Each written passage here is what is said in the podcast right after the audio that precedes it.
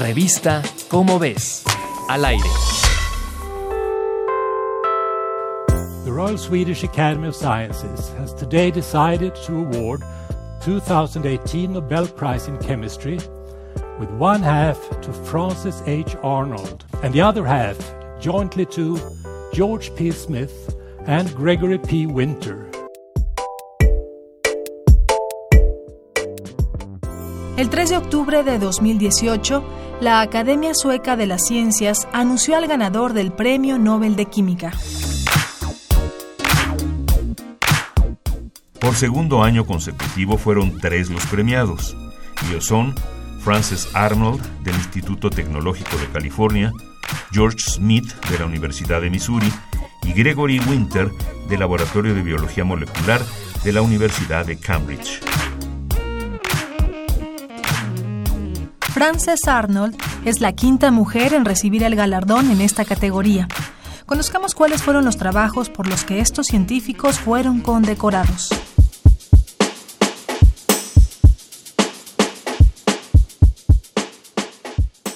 Los químicos George P. Smith y Sir Gregory P. Winter coordinaron la evolución dirigida de anticuerpos del sistema inmunitario y en palabras de la Academia de las Ciencias de Suecia, han promovido una industria química más ecológica, ya que con su aportación se pueden fabricar biocombustibles sostenibles o nuevos materiales e incluso para mitigar el cáncer metastásico.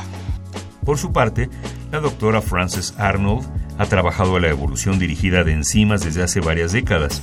Recordemos que las enzimas son proteínas que aceleran o retardan las reacciones químicas en los organismos y son resultado de un proceso de evolución. En 1990, la doctora Arnold demostró que era posible dirigir la evolución de las proteínas y utilizarla para hacer nuevas proteínas con fines específicos, pero este proceso es lento, opera a lo largo de miles de generaciones y funciona así. Se elige una enzima y se aísla el gen que la produce. Luego se provocan mutaciones en ese gen y el resultado se reinserta en bacterias. Las bacterias de estos genes producen enzimas, mismas que los investigadores estudian para saber si tienen las cualidades que les interesan. En caso de ser aptas, separan esas bacterias para conseguir alguna característica especial, como soportar temperaturas altas o tolerar ciertas sustancias. Esta técnica también la usaron los doctores Smith y Winter para producir anticuerpos y así reconocer células extrañas y destruirlas. El Nobel de Química de este año premió así un desarrollo basado en la evolución. Los ganadores aplicaron los principios descritos por Charles Darwin para obtener sustancias que benefician a la humanidad. Un pretexto más para conocer la historia que nos antecede. Los hallazgos más impresionantes de la ciencia están en la revista ¿Cómo ves? Deja ya lo que estés haciendo y corre a comprarla. Descubre en sus páginas un mundo de curiosidades. Revista Cómo ves.